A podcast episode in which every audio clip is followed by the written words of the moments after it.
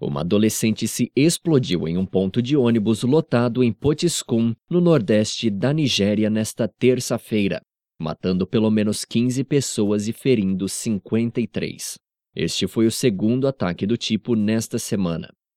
Até o momento, ninguém assumiu a responsabilidade pelo ataque, mas o principal suspeito é o grupo jihadista Boko Haram.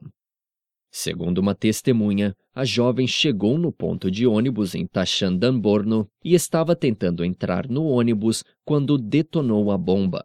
O hospital local disse que 15 corpos foram levados e 53 pessoas estavam recebendo tratamentos para as feridas, algumas muito sérias.